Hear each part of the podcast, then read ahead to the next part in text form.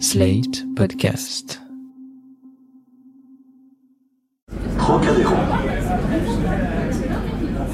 Néandertal, un podcast de Slate.fr en partenariat avec le Muséum national d'histoire naturelle. Épisode 1 À table.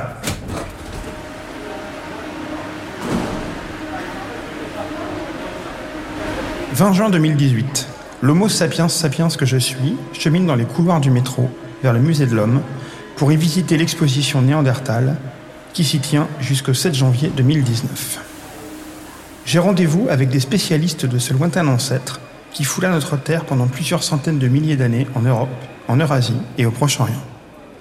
Il ne s'appelait pas Néandertal lui-même, bien sûr, mais c'est pourtant le nom que nous lui donnons aujourd'hui, la faute à la découverte d'une calotte crânienne dans une grotte au fond de la vallée du même nom, près de Düsseldorf, en 1856.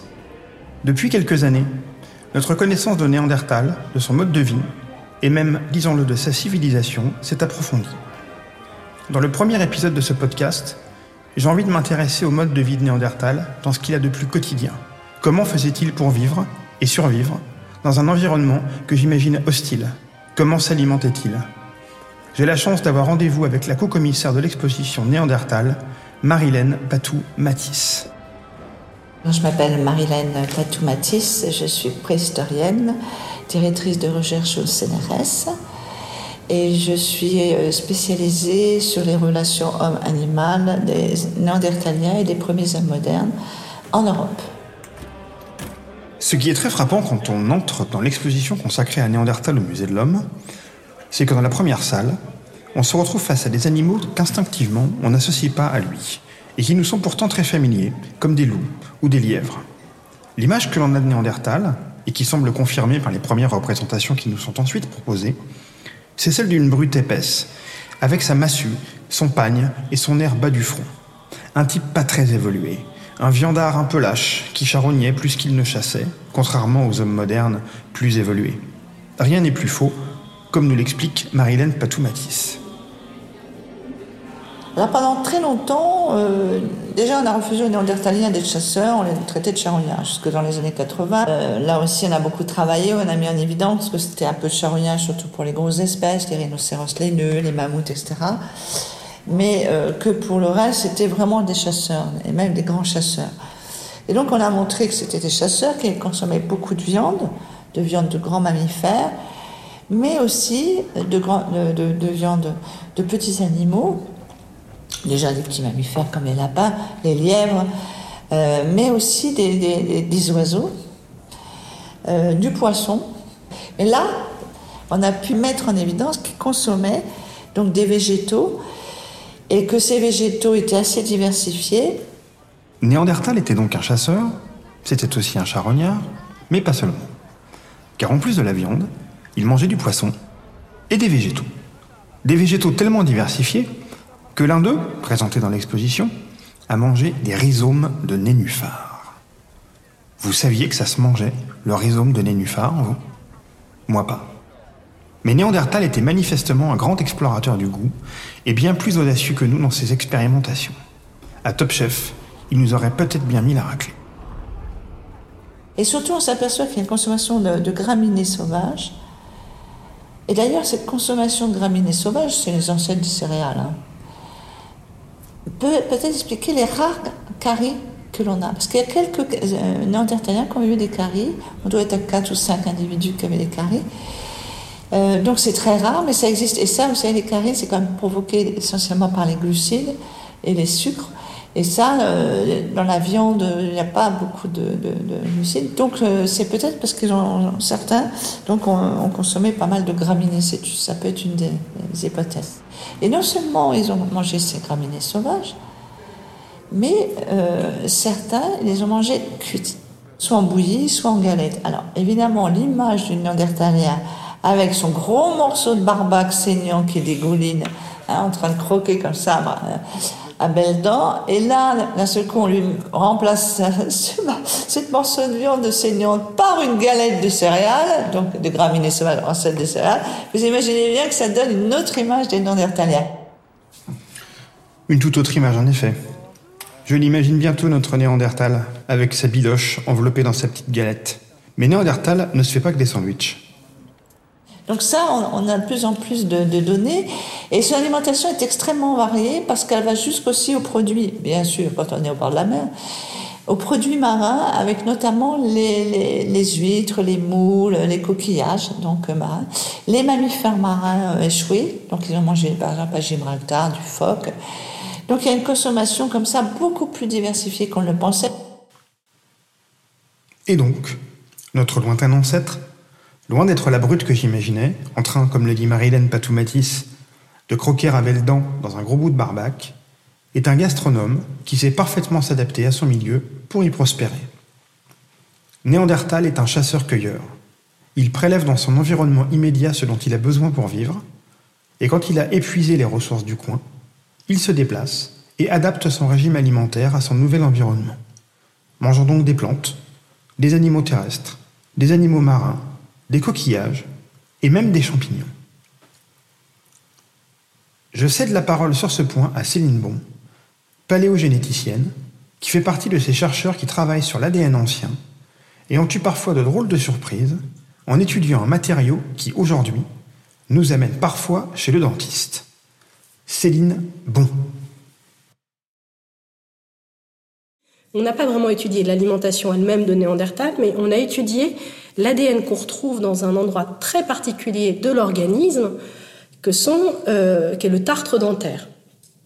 Et euh, ce tartre, euh, ce tartre dentaire, il est très intéressant parce qu'il va se fossiliser, puisqu'il est très, il se fossilise très facilement, et il va contenir à l'intérieur plein d'ADN, alors un petit peu d'ADN de Néandertal, parce qu'on a des cellules de, dans la bouche qui desquament, donc ils vont finir par se retrouver piégés dans ce tartre beaucoup d'ADN du microbiome buccal, ce qui permet également là de s'intéresser à l'évolution de ce microbiome. Est-ce que Néandertal avait un microbiome buccal qui était différent de celui des humains modernes ou pas? Petite précision.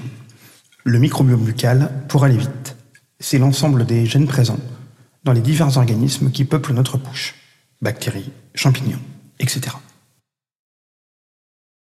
Alors ce qu'on a trouvé avec ça, c'est que le microbiome de Néandertal en fait, il ressemble à celui d'humains modernes qui ont un mode de vie qui est proche de celui de Néandertal, c'est-à-dire des chasseurs, cueilleurs, euh, euh, pêcheurs. Euh, il est plus proche d'humains modernes qui ont ce mode de vie-là que d'humains modernes qui ont un mode de vie de fermier ou d'agriculteur.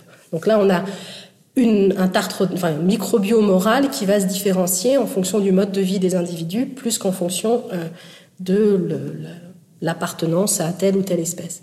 Et puis on a également retrouvé dans le tartre de Néandertal des restes alimentaires. Donc un tout petit peu d'ADN de, de, restes alimentaires. Alors là, il faut se rendre compte que c'est une observation par-ci, une observation par-là. Donc c'est encore extrêmement anecdotique, mais ça permet de se poser la question de ce que mangeait Néandertal qui ne se fossilise pas et donc qui n'est pas un animal dont on va retrouver des os dans les poubelles néandertaliennes. Et donc pour ça, il y a eu des découvertes de, par exemple, d'ADN euh, relié à des champignons qui permettent d'ouvrir l'idée. Alors, c'est pas pour moi, on n'est pas encore au stade de la démonstration parce que c'est juste une observation. Il y a des biais qui peuvent, par exemple, être liés à ces, études, mais on peut se poser la question de est-ce que certaines populations néandertaliennes ne consommaient pas en plus des champignons, bon, ce qui au final n'est pas extrêmement euh, innovant, puisqu'on se doute bien que Néandertal devait explorer son environnement comme les humains modernes explorent leur environnement et, consommer beaucoup de choses qui sont comestibles. Mais en tout cas, on ouvre une fenêtre sur un aspect qui pour l'instant n'était pas étudiable et qui, avec cette étude du tartre dentaire, devient étudiable. Vous n'allez pas me croire, mais il se trouve que les Néandertaliens retrouvés en Espagne, dans la grotte d'El Cidrone, qui y vivaient il y a 40 000 ans environ et dont le tartre dentaire a été analysé, ont créé un vif émoi lorsque l'on a réalisé que ce tartre dentaire ne contenait pas la moindre trace de produits carnés. Les néandertaliens d'Elcidron mangeaient des pignons de pain, de la mousse et des champignons. Un groupe de néandertaliens véganes. Choix de vie ou régime alimentaire imposé par la rareté de la viande dans le secteur? Nous n'avons pas la réponse à cette question. Mais nous savons par contre que pour ce groupe de nos ancêtres végétariens, l'histoire s'est mal finie. Un autre groupe de néandertaliens les a dévorés et ne nous a laissé que leurs os, parfois brisés pour en manger la moelle. Peut-être qu'ils en avaient marre de bouffer de la mousse et des bolets, Allez savoir. Peut-être que pour une raison qui nous échappe, les moyens de subsistance dans la région s'étaient raréfiés. Mais ces cas de violence semblent assez rares, et en matière d'alimentation, c'est un autre pan de la civilisation néandertalienne que nous révèle Marilène Patoumatis. On s'est aperçu aussi quelque chose de très intéressant, c'est qu'il a consommé des plantes, des végétaux, des plantes qui étaient amères, qui n'étaient pas bonnes du tout. On se dit, mais qu'est-ce qu'il a été mangé, de la chili par exemple? Tout ça, on se dit, une espèce de camomille. Euh, euh, pourquoi il a mangé ces plantes amères? En plus, on sait parce qu'il a le gène euh, donc, qui, fait qu'il ressent le goût de la mer, enfin, les différents goûts, dont le goût de la mer. On se dit, mais pourquoi il a été consommé ces plantes? Absolument épouvantable. Eh bien, en fin de compte, on a eu la chance de trouver euh, l'association entre un individu qui avait une pathologie, notamment un abcès dentaire, par exemple, et donc, et la consommation de ces plantes amères. Et là, c'est vraiment des, choses quand même très, intéressantes parce que, par exemple, vous avez la consommation euh, de bourgeons de peuplier. C'est absolument manger. Il faut vraiment être très malin pour manger ça. Et ce bourgeon de peuplier est formidable parce que quand vous le digérez, ça se transforme en acide salicylique, c'est-à-dire en aspirine. Donc, c'est un effet, évidemment, quand vous avez des rages de dents, c'est quand même sympathique d'avoir ça sous la main. Et puis, euh, un autre avait mangé les moisissures euh, et, ça, c'est intéressant aussi, parce qu'il il avait un problème important, il avait sûrement une infection due à une bactérie importante au niveau intestinal probablement, bref, mais était très forte puisqu'elle était marquée sur les ossements. Et il a consommé ces, ces moisissures qui contenaient la pénicilline. Ainsi donc, il y a des dizaines de milliers d'années, notre ancêtre néandertalien avait une alimentation variée, majoritairement carnée, et mangeait à la fois pour se nourrir, mais aussi pour soigner ses petits bobos, le tout sans laboratoire pharmaceutique. Comme traitement à la pénicilline, plus générique que la moisissure, tu meurs. Alexander Fleming, l'inventeur de la pénicilline, ne l'a d'ailleurs pas inventée. Il l'a découverte presque par hasard, quand en rentrant de vacances à son labo, il découvrit que des moisissures étudiées par son voisin de paillasse avaient colonisé les boîtes de pétri où il étudiait les staphylocoques dont le développement avait été endigué. Ok. Mais il y a quand même un truc qui me chiffonne. Néandertal n'avait pas de labo, pas de paillasse et pas de microscope. Quelle drôle d'idée de manger des bourgeons de peuplier ou des moisissures et surtout pour soulager sa douleur ou se soigner. Néandertal était-il plus dégourdi que nous? C'est bien probable. En tout cas, ce qui est à peu près avéré, c'est que les aires de son cerveau n'étaient pas tout à fait les mêmes que les nôtres. Celle de l'intuition en particulier y était plus développée. Comme le précise, à la fin de l'exposition, un chercheur interrogé sur les hypothèses de la disparition de Néandertal, qui aurait peut-être été rayé de la carte de l'évolution en raison de son intelligence médiocre, s'il revenait, notre ancêtre nous trouverait sans doute pas très malin, et même un peu idiot, à nous prendre beaucoup la tête pour pas grand-chose. Néandertal était peut-être moins réfléchi que nous, mais bien plus intuitif. Bien malin qui peut dire lequel de nous deux était le plus intelligent. Et sa disparition n'en constitue certainement pas un indice. C'était le premier épisode de Néandertal, un podcast de Slate.fr, en partenariat avec le Muséum national d'histoire naturelle pour l'expo Néandertal qui se déroule au Musée de l'Homme à Paris jusqu'au 7 janvier 2019.